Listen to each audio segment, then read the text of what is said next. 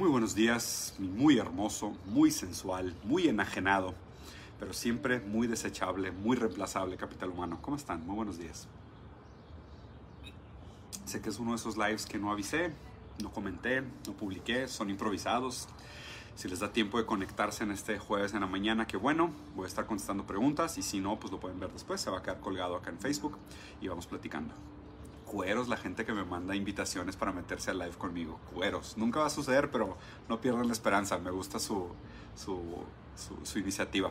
Si quieren ir poniendo preguntas en el chat, voy a estar contestando, pero voy a empezar hablando de Karl Marx. ¿Por qué Karl Marx? Hoy es su cumpleaños. Creo que son 207 años del nacimiento de uno de los pensadores más influyentes de la historia de la humanidad.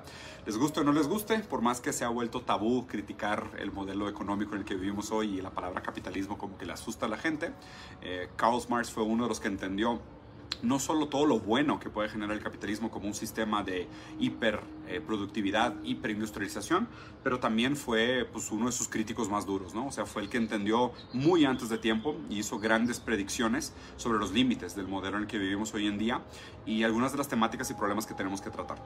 De hecho, ahí voy a empezar la, conversación, aprovechando el tiempo en lo que ustedes ponen preguntas en el chat.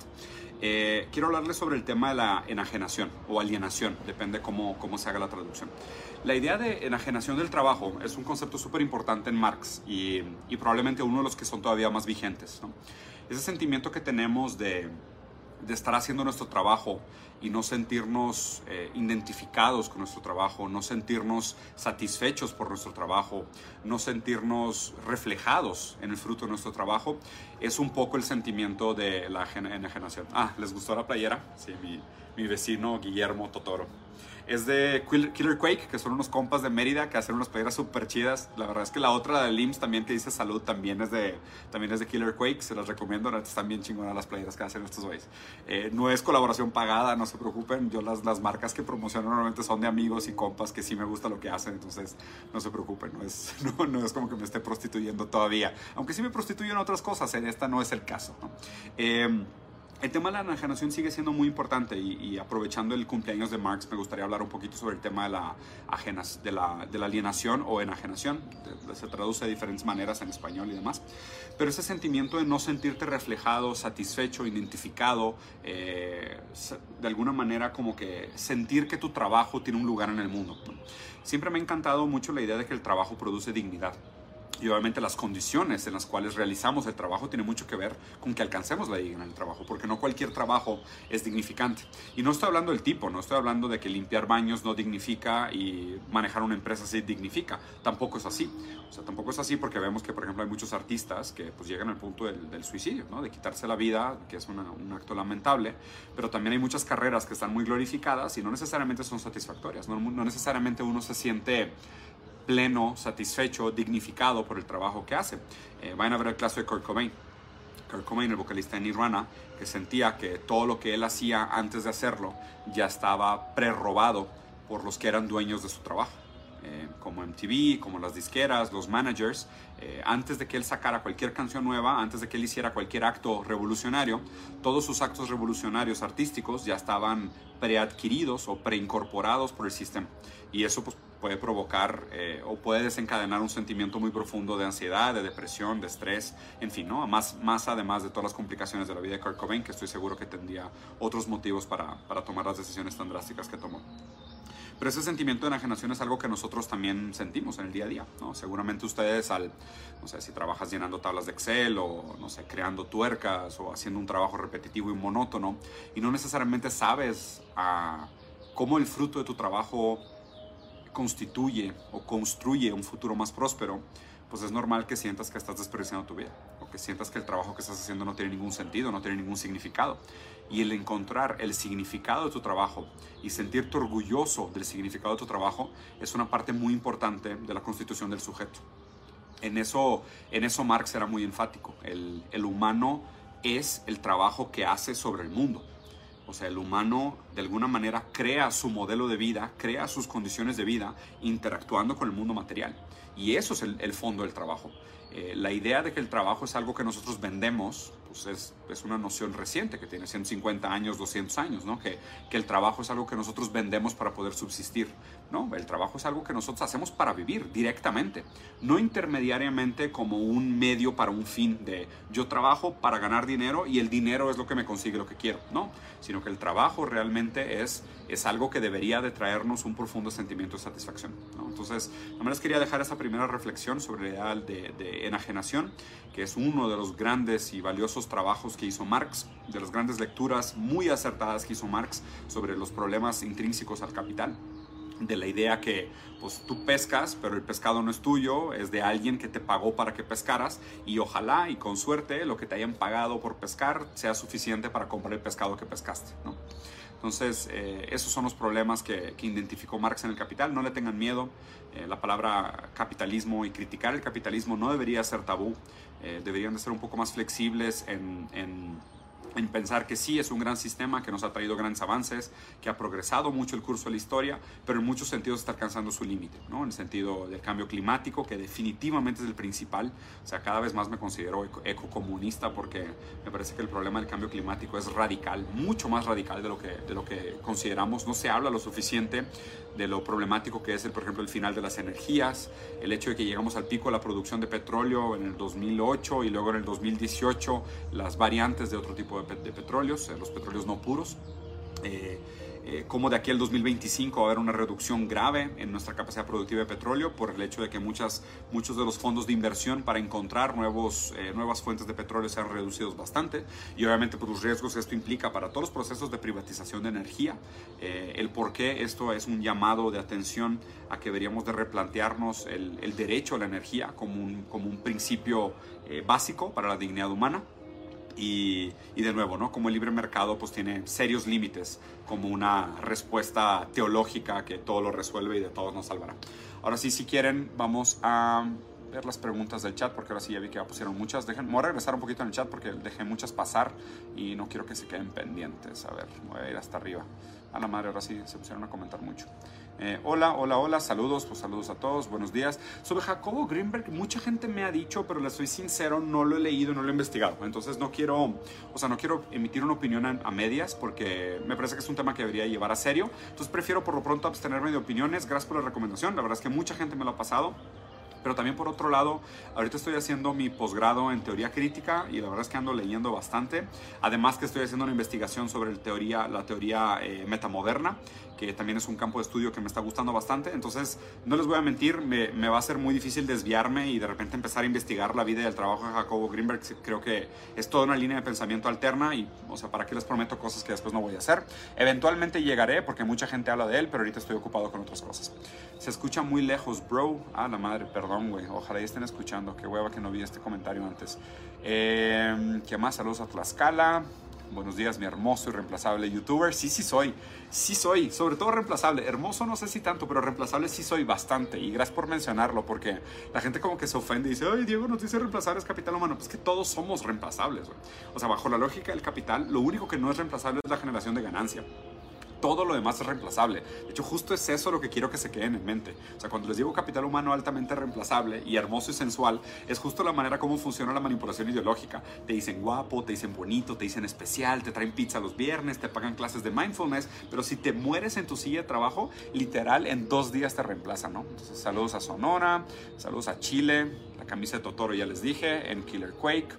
Eh, saludos Señor, saludos cumpleaños a Marx, es cierto. El amor es lo contrario al ego, no necesariamente. Esa, esa noción de que el ego es algo que tiene que desaparecer es una noción muy New Age. El ego es más como un mecanismo de defensa psíquico. Eh, el ego es algo que se va constituyendo a través de tu historia, es algo que, que, se va forjando entre la pelea entre tu super yo y el ello. ¿no? El ello desea cosas, el super yo es la manera como tú eh, introyectas las leyes o los límites que el mundo te, te, va constituyendo, y el ego es lo que queda en medio. ¿no? Entonces el ego no es necesariamente algo malo, ¿no? la, palabra, la gente usa la palabra ego como decir el ego es puro egoísmo y no necesariamente. ¿no? El ego es un mecanismo de defensa y el ego eres tú, o sea, el ego es en muchos sentidos tu, tu personalidad, tu manera de ser, tú, cómo relacionas tu ello con los límites que te pone el super yo. Entonces, no, definitivamente amar no es la desaparición del ego, para nada. Me parece que en, en el amor más bien existe un eclipse de encuentros entre los deseos de dos egos, ¿no? O sea, es, si el deseo es el deseo del otro, mi ego va a desear ser deseado por otro ego. Entonces, no es que el ego desaparezca, sino que el ego lo que quiere es volverse objeto de deseo de otro ego. Entonces, no, no, no creo que vaya por ahí. Me parece una reducción bastante New Age. ¿Qué piensas del derecho natural y el aborto y no aborto? Eh, yo soy en contra del derecho natural, yo soy a favor del derecho positivo. Eh, digo, la pregunta rápida y fácil para tumbar la idea de derecho natural es que, o sea, ¿y quién te los garantiza? ¿No? O sea, ¿quién te garantiza un derecho natural? De que tienes derecho a la vida, ¿ok? Y si te matan y no existe un Estado positivo que tenga leyes, ¿quién te, te hace vigente tu derecho natural? Mm, o sea, no existe tal cosa como derecho natural, solo, solo, existe derecho positivo. Saludos de San Luis Potosí, saludos de regreso. ¿Qué tal, Diego? ¿Tú crees que se debería penalizar la mentira? Híjole, no, muy difícil, porque eso, eso es lo que implicaría eh, una supuesta verdad objetiva, ¿no? Y ahí hay muchos peligros como 1984 y el Departamento de la Verdad, ¿no? O sea, es como, pues el lenguaje en sí es un proceso metafórico y son muchas metáforas en el lenguaje. Ah, de hecho, justo ayer en una conferencia lo explicaba, Nietzsche lo habló muy bien, del lenguaje como una doble metáfora. Nosotros tenemos una experiencia del mundo, esa experiencia del mundo, hacemos un primer proceso metafórico de transformar una experiencia sensible, táctil, sensorial, una experiencia del mundo, la transformamos en un concepto en un concepto que engloba o metafóricamente describe esa experiencia fenomenológica del mundo. Luego ese concepto que tenemos en la mente lo transformamos en una segunda metáfora que es una metáfora verbal.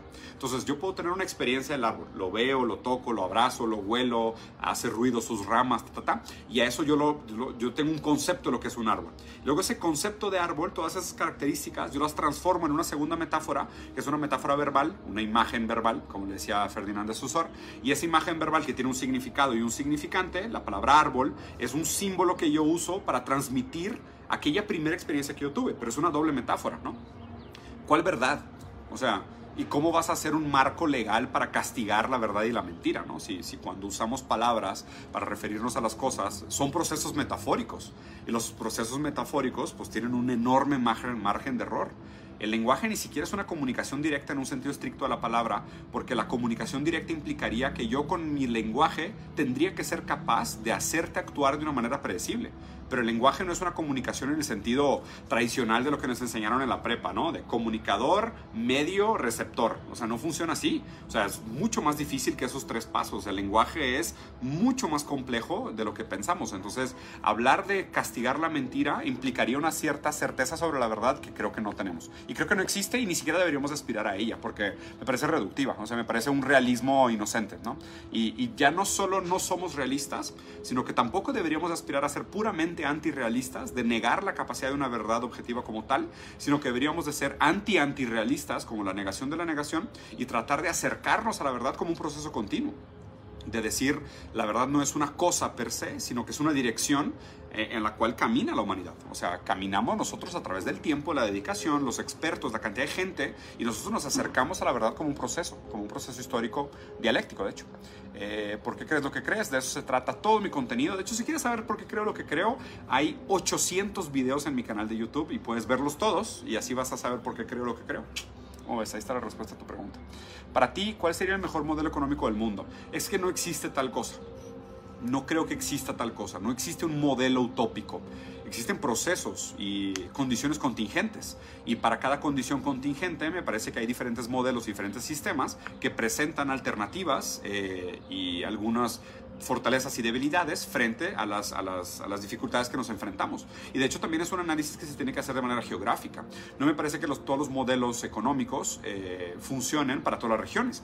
Aunque sí hay modelos que dependen más de una colaboración global, no todos los mismos modelos económicos presentan las mismas ventajas o desventajas para diferentes regiones del mundo. O sea, es a lo mejor el socialismo socialdemócrata funciona muy bien en Noruega, pero porque puede robarle materia prima barata a los países del sur del mundo. O sea, no es, no es tan fácil como decir, ah, ¿por qué no aplicamos simplemente el modelo noruego en México, en Chile, en Argentina y Latinoamérica?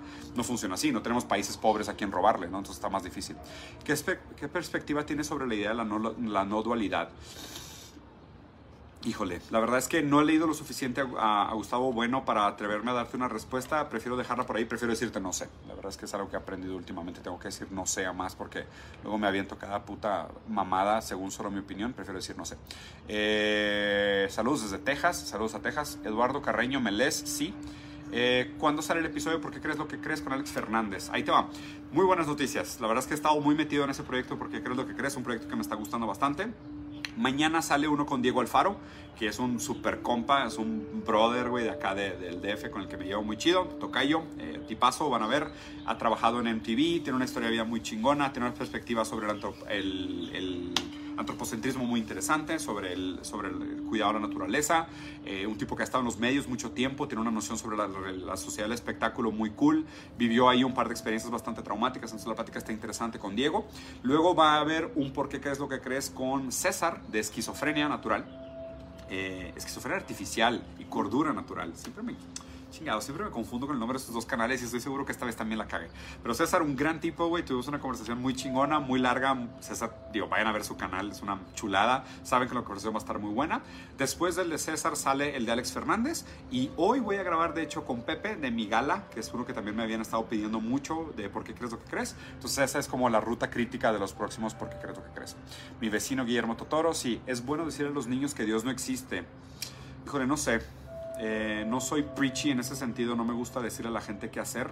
Me parece que esa responsabilidad de cómo le enseñas a tus hijos lo que es el bien y el mal es una responsabilidad que tiene que, hacerse cargo pues cada papá y cada mamá, ¿no? O sea, me parece que la historia eh, católica es un mito, una metáfora bonita para explicarles a los niños sobre el bien y el mal, pero también me parece saludable no hacerlo como un dogma de imponer esa noción del bien y el mal, sino usarlo como una metáfora para abordar el tema y a medida que vayan madurando, pues también es nuestra responsabilidad que ellos aprendan a cuestionarse sobre el bien y el mal y entiendan que, que el bien y el mal no es un tema absoluto, estático y perpetuo, ¿no?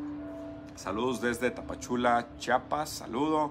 ¿Has leído El Capital de Marx? Sí, hace muchísimo tiempo, hace poco lo retomé y volví a leer un par de, ediciones. No lo he vuelto a leer completo, pero sí, y la verdad sobre Marx he leído muchísimo. Y también he leído muchos autores escribiendo sobre Marx, que probablemente es de los temas que más he leído en la vida. Entonces he estado alrededor del pensamiento marxista y el materialismo dialéctico y el materialismo histórico durante bastante tiempo. Eh, he leído Proyecto de Gota, o sea, muchas cosas, ¿no? El manifiesto definitivamente. Eh, ¿La salud será también parte de la obsolescencia programada? Gran pregunta y qué miedo, pero sí, creo que sí. Eh, justo esa es la noción del capital humano reemplazable. El, me parece que inclusive la capacidad humana productiva tiene una obsolescencia planeada, ¿no? Y, me, me, me, asusta mucho las ideas de ingreso universal básico que podría acabarse transformando como en un nuevo tipo de esclavismo o las tiendas de raya, que los mexicanos entienden muy bien del porfiriato. Eh, esclavos a priori, ¿no? O sea, es como que no eres esclavo per se, pero tienes una deuda constante que se está acumulando por la cual tienes que trabajar y obviamente tu productividad cada vez vale menos porque cada vez las máquinas hacen más y tu capacidad productiva tiene menos, menos valor o menos competitividad. Entonces, sí, ese es otro, eh, otro límite del capitalismo definitivamente. La socialización de las fuerzas de productivas, sí, como un primer paso, pero la verdad, la verdad, el tema principal que tenemos que rescatar del marxismo hoy en día es la propiedad de los medios de producción y de los comunes. La propiedad de los medios de producción y la propiedad de los comunes es probablemente los temas más importantes que tenemos que reivindicar de Marx, según mi muy humilde opinión. Nos falta una playera de Evangelion. No, por ahí tengo una, ¿eh? De hecho, en, en, la colección esta de Capital Humano hay una playera de un dude, que, un seguidor que tiene un talento cabrón, que diseñó una, una playera de, de, Evangelion que dice You shall not retire, ¿no? Para la gente que vio las películas de Evangelion va a entender el chiste. Eh, saludos desde Mexicali. Digo, ¿vas a tener tiempo para nosotros o solo vas a hablar? No, pues aquí estoy contestando. Ah, bueno, es que ya me tardé mucho. Ahora sí, disculpen, voy a scrollear un poco más para abajo porque, a la madre con la cantidad de preguntas. Gracias por todas las preguntas y los comentarios. ¿eh? La neta es que me, me, causa mucha humildad y halago el hecho de que tengan tanto eh, engagement y que les interese tanto las conversaciones. La verdad es que por eso lo hago. ¿eh? O sea, creo que en redes sociales falta más gente que cree contenido eh, en un sentido real, con buena intención educativa de, de ayudar a la gente a, crear un criterio propio y no solo estar constantemente, ¿sabes?, imponiendo opiniones con mala fe y, ser otro de estos actores patrocinados que es de que A mí me pagan por convencerles que tal partido es bueno y tal partido es malo, entonces yo les voy aquí a lavar el cerebro y, manipular datos. Entonces, yo doy mi opinión y definitivamente tengo un sesgo, tengo una preferencia, pero más allá de eso, lo que siempre quiero que se queden de mí es esta noción de, vayan ustedes a investigar, aunque yo les recomiende libros y teorías, es su responsabilidad hacerse cargo y ir al, al material primario y leerlo y hacer su propio criterio y su propia opinión sobre las cosas. No, no traten de emular mis respuestas o mis posturas, que yo tengo mi manera de por lo que he leído, por las cosas que me han parecido más convincentes, por los argumentos que me han parecido más convincentes, entonces no se queden con mi opinión sobre las cosas. Lo ideal sería que ustedes partieran de la curiosidad que yo les planteo y de ahí se fueran ustedes mismos a formar su propio criterio. Eh, ¿Has visto el canal de YouTube llamado Ram Talks? No, no tengo idea qué es. ¿Viste Moonlight y los problemas psicológicos? No, no vi Moonlight. ¿Cómo te diviertes? Eh, me gustan mucho los videojuegos, me gusta mucho dibujar, me gusta mucho escuchar música y, viajar. ¿eh? Fíjate que esos son mis, mis, mis hobbies. Sí si así se le pudiera decir. ¿Qué opinas de mi ley en Argentina? Me preocupa. Sinceramente me preocupa. Me preocupa porque eh, probablemente se venga otra recesión económica grande por la... Porque hay mucha especulación mal fundamentada. El tema de criptos me parece que es una burbuja especulativa sumamente peligrosa. Va a salir mucha gente muy dañada con la, con la burbuja especulativa de cripto. Eh, no, que la, no que la tecnología sea completamente desechable, no creo, creo que hay muchas cosas de tecnología que son interesantes, pero la manera como lo estamos viendo ahorita es su parte más explotativa, más especulativa, más inestable, y me parece que va a dejar un gran gap, un gran agujero y va a provocar una gran recesión económica cuando truene. Y, y me preocupa esto relacionado a mi ley, porque creo que cuando truene esa burbuja económica, que aparte va a venir aunada probablemente al mismo tiempo de la crisis energética que apunta de aquí al 2025, eh, le van a echar la culpa a la intervención del Estado. Y, y, esto puede dar lugar al surgimiento de un nuevo ecofascismo o un tipo de tecnofeudalismo, como lo ha dicho Bayeris Varoufakis, o algún tipo de protofascismo nacionalista, como lo estamos viendo en Estados Unidos, que para mí es lo que representa un poco mi ley. Eh, estas tendencias libertarias con muchos matices fascistas que me preocupa bastante, sinceramente. O sea, me encantaría que la gente fuera un poco más juiciosa y más cuidadosa con estos discursos tan inflamatorios, tan llenos de odio, tan llenos de rencor, tan llenos de malestar y, ¿sabes?, veneno. O sea, me, parece sumamente peligroso y, y me preocupan mucho todos los actores que están alrededor de este tipo de creación de contenido, que, digo, vayan a investigar, no les tengo que decir yo, pero van a ver que la mayoría de los creadores de contenido alrededor del pensamiento libertario están patrocinados. Eh, y eso es lo que me preocupa mucho, que acaben siendo actores de mala fe. Y por eso también, siempre que me preguntan de que, oye, debate con no sé quién, debate con no sé quién, no me interesa, porque, o sea, si, si les pagan para tener una postura, les pagan por, por, por, empujar una agenda, no hay debate, o sea, no hay nada de qué hablar, no están dispuestos a cambiar de opinión, van a trabajar de mala fe y van a manipular toda la información y todos los datos para seguir empujando aquella agenda que les pagan por mantener. O sea, no es una conversación real, por eso nadie los toma en serio en el mundo académico, no hay nada qué hablar ahí. Y la verdad, a ustedes les debería dar mucha vergüenza verlos también, porque ustedes están viendo una novela. Y, cuidado con la gente que prefiera la novela al análisis crítico de la realidad. Porque pues, es muy fácil, eh, como la novela te pintan de que no, el malo es el Estado, el malo son los comunistas, el malo son los rojos, el malo es China, el malo es no sé quién, ¿no? Y, y el bueno quién es, el bueno es el dinero, el bueno es Bill Gates, el bueno es Elon Musk, como que, ¿really? O sea, el mundo, el mundo es una novela como para que existan buenos y malos. Hay muchos matices de gris en esa historia, muchos matices de gris. ¿no? Entonces es una manera de darse cuenta que y vayan a investigar, porque estas cosas están en internet, vayan a ver de dónde viene su dinero y cómo les pagan por dar una, por dar una opinión y luego piensan realmente que se deberían de tomarse en serio las opiniones de alguien que les pagan por decirles que A es B. Eh, saludos Diego, su favorito es Bloodborne. Híjole, no sé si mi favorito es Bloodborne o Elden Ring, pero definitivamente uno de esos dos. O sea, estamos hablando de los juegos de, una marca que se llama From Software, que es definitivamente una de mis franquicias favoritas. Eh, no sé si Bloodborne o Elden Ring. Antes, a ver, perdón. No tomar agua para no estornudar. La verdad es que algo me dio alergia. Mm.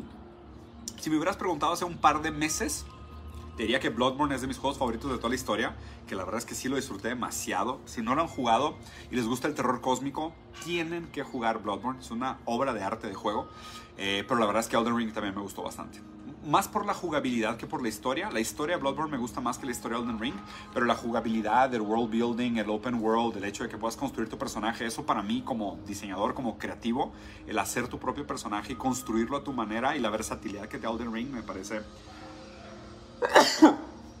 parece sorprendente. Eh, a ver, a ver, a ver, a ver. ¿Consideras probable una transición de centroizquierda a izquierda socialista en PT en elecciones futuras? No sé estás preguntando sobre Brasil o sobre Latinoamérica en general. Eh, tristemente, cada vez, cada vez tengo menos confianza en el centroizquierda. Eh, cada vez más me parece que el pensamiento socialdemócrata está secuestrado por la ideología neoliberal cada vez más ves a los, a los supuestamente centroizquierdas, a las izquierdas tibias, eh, negociando con grandes capitalistas, dejándose manipular con el capital, cerrando grandes contratos con, eh, ¿sabes?, con los más millonarios del país. Entonces, híjole, yo, cada vez soy más desconfiado de la, de la centroizquierda, cada vez me parece como la respuesta tibia que no cambia nada. Entonces, eh, eso pues obviamente me pone en un camino de una cierta radicalización, pero también me parece que el pensamiento radical cada vez es más razonable, dado que los problemas a los que nos enfrentamos son más radicales. Y me preocupa que hoy las dos posturas políticas más comunes es que la gente sea radicalmente flácida o flácidamente radical. ¿A qué me refiero con esto? Radicalmente flácidas son los centristas, ¿no? Lo que dicen de que no, el punto medio, el justo medio, el balance, ni izquierda ni derecha, ni capitalismo salvaje ni comunismo, no, no, yo quiero estar aquí en medio, ¿no? Esos son los radicalmente flácidos, o sea, que no se quieren comprometer con nada, no se toman los problemas reales en serio para nada, no se toman las contradicciones en serio, no se toman las problemáticas históricas en serio, no se toman los fracasos del socialismo en serio, no se toman los límites del capital en serio, nada más quieren ser flácidamente radicales. O sea, no, perdón, radicalmente flácido. O sea, radicalmente su postura es flácida. Es, no, er, o sea, no, no, no se les para por ninguna, ¿no? O sea, quieren estar ahí siempre flotando en medio. Y la otra postura son los flácidamente radicales, que son los, eh, los, los, que hacen cosplay libertario, los que hacen cosplay anarquista o cosplay comunista.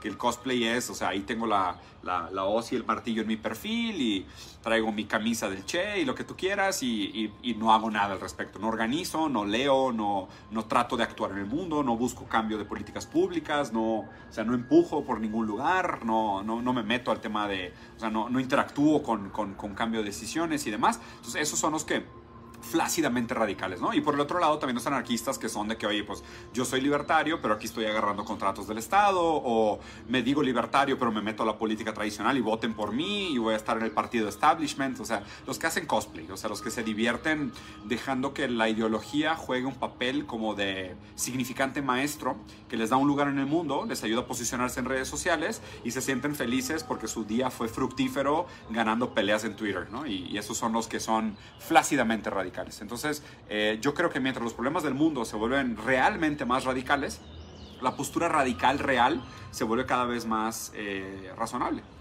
Y, de hecho, me parece que a nosotros específicamente nos va a tocar el tema de la crisis energética, eh, la crisis inmobiliaria, la crisis del capacismo, la crisis de las enfermedades mentales y la individualidad y subjetividad, que es la que estamos viviendo de la, de la, enajenación del trabajo. Yo creo que esos cinco son los límites que nos van a tocar a nosotros fuerte. Eh, Diego, por favor, compórtate, comparte sobre el cuarto poder. Ah, ya, sobre la idea de cuarto poder de Simón Bolívar. O sea, la idea de los medios. No, perdón, del pueblo. Eh, se, me hace, un tema medio largo. Tengo mucho, mucho tiempo de no leer sobre eso. Leí los libros de Bolívar hace muchísimo tiempo. Algo recuerdo, pero si quisiera hacer un video sobre el tema, hablar sobre el tema, tendría que repasarlo. La verdad es que no lo tengo fresco. Eh, en el mundo académico, por favor, Chomsky no está financiado. No. Chomsky no está financiado. ¿Por quién está financiado Chomsky? Gracias por el comentario, pero por supuesto que no. Vean dónde vive Chomsky, lo que las condiciones que tiene. Pobrecito, güey, al revés. Chomsky lo tiene amenazado la CIA y el FBI por las cosas que ha dicho, güey. ¿Quién, ¿Quién podría financiar a Chomsky? ¿De qué hablas? Estoy leyendo el libro de las enseñanzas de Don Juan. Lo considero maravilloso. No, no lo conozco. ¿De qué hablan? Empezamos hablando del cumpleaños de Marx y después estamos contestando preguntas. Digo, todas las derechas son malas. No sé. Pues creo que todas tienen sus, sus límites, más bien. Y no, no, a ver, es que esto es lo raro. Aunque, aunque algunas personas digan que Marx fue un cripto, eh, criptonormativista, o sea, que realmente existe una idea de ética y moral en Marx, híjole, yo no estoy tan seguro, o sea, creo que puede estar equivocado en esto porque no he hecho tal vez el análisis riguroso que merecía el trabajo, pero no me parece que la izquierda, o más bien el marxismo, tenga una idea moralista de cómo deberían ser las cosas, como para decir bien y mal, ¿me explico? O sea, más bien lo que apuesta el marxismo La idea del trabajo no, enajenado lo que apuesta es en el, en el surgimiento de un sujeto distinto. Eso es lo que apuesta el marxismo que obviamente pudiera ser un statement criptonormativo, decir que es preferible el surgimiento de un sujeto nuevo al sujeto actual pero también me parece un statement histórico, o sea, un statement de dialéctica de la historia, que es lo que deberíamos de buscar, son estos procesos emancipatorios para que pudiera seguir surgiendo eh, las nuevas subjetividades. Entonces, no sé cómo hacer una respuesta digna sin caer en una falacia de no poder criticar al otro lado, porque la idea no es bien y mal. Eh, mi idea de ética es mucho más eh, de una cuarta ola, de decir que Claro que hay decisiones utilitarias, pero lo que tenemos que pensar es que no es un utilitarismo frío, seco, racional como se planteaba, eh, sino que es mucho más matizado en que en el valor de la utilidad de un dólar en la mano de una persona en miseria absoluta es mucho mayor que un dólar en la mano de Jeff Bezos. Entonces me parece difícil hacer este juicio. ¿Has leído El Capital en el siglo XXI Thomas Piketty? Sí, sí es un buen libro, aunque tiene sus límites. Yo soy sincero, me parece que ahorita el mejor crítico economista, bueno, hay un par de economistas que son críticos del Capital que me parecen muy buenos. Richard Wolf es muy bueno. Eh, hay uno coreano que se me fue su nombre, que también tiene un libro que se llama, creo que 46 límites de capitalismo, que también es bastante bueno. Y Yanis Varoufakis, que Yanis Varoufakis ustedes saben que es mi favorito, siempre lo menciono, ese es el que, el que les voy a recomendar. Eh, voy a contestar una vez una más. Eh, has cambiado tu perspectiva sobre la poesía. No sé a qué te refieres con cambiado mi perspectiva sobre la poesía. No me pidan que sea el mismo. ¿Ustedes creen que leo tanto para no cambiar de opinión? Entonces estoy leyendo todo el tiempo y estoy platicando con gente más inteligente que yo todo el tiempo. Lo normal es que cambie de opinión todo el tiempo. O sea, lo normal es que cambie mi postura sobre las cosas prácticamente a diario. O sea, esta idea de que, o sea, no, no, no traten de transformarme en un personaje, en un canal de YouTube. Ese es el error de mucha gente. La gente se los, se los traga a los personajes y se, y se vuelven esclavos de una supuesta congruencia que no tiene sentido. O sea, esta idea de, ah, es que yo dije una vez esto, entonces tengo que mantener esta postura toda la vida. Dude, ¿really? O sea, al revés, la responsabilidad del ser humano es cambiar de opinión cuando se le presentan argumentos nuevos y pertinentes. Y yo me tomo eso muy en serio. O sea, hay cosas donde me presentan argumentos pertinentes y cambio de opinión. Y, y para mí eso es la capacidad de no envejecer. Eso es una de las cosas que no envejece. De hecho, este año cumplo 40 en octubre y, quiero preparar un video sobre, sobre lo que quiero hacer este año, porque la verdad es que tengo un par de proyectos chidos que luego les voy a contar. Eh, voy a viajar mucho, quiero viajar mucho. Siento que también después eh, va a ser más cansado, va a ser más difícil, entonces quiero aprovechar un cierto último fugaz rayo de juventud y viajar todo lo que pueda este año, aprovechar para viajar, conocer, vivir experiencias físicas, porque también me parece que con la crisis energética después los viajes van a ser más caros, más complejos, más difíciles, las pandemias no van a ningún lugar, probablemente vamos a tener recurrencia de estos estados de excepción, entonces quiero aprovechar este año para hacer muchas cosas y, y cambiar de opinión mucho, cambiar mucho de opinión, para mantenerme vigente, mantenerme joven, mantenerme conectado con las ideas frescas de los tiempos y no envejecer como un una piedra, ¿no? De alguien que tenga a lo mejor 25, 30 años, pero está casado con una ideología o con una idea y no se mueve del lugar. Y aunque le presenten argumentos que, que racionalmente contraponen lo que cree, no, no está dispuesto a, a, cambiar de opinión, ¿no? Ya sea porque le pagan o porque les da miedo o porque les conviene. Recuerden que Lacan lo dijo, cada quien solo llega hasta la verdad que puede tolerar. Y, y luego Foucault también dijo, ¿ustedes creen que leo tanto para no cambiar de opinión? No me pidan que sea el mismo, no me exijan que sea un canal, yo no soy un objeto, soy un sujeto, no soy un objeto. Muy bien, capítulo bueno, los dejo por acá. Creo que estuvo bueno, fructífero, lo suficientemente largo para un jueves en la mañana. Les deseo todo lo bueno, que les vaya muy bien y recuerden, si, si nosotros no nos hacemos cargo de estos grandes problemas, créanme que al mercado no le interesa. Al mercado lo único que le interesa es la rentabilidad a cualquier costo, inclusive en el costo del capital humano. Cuídense mucho. Nos vemos.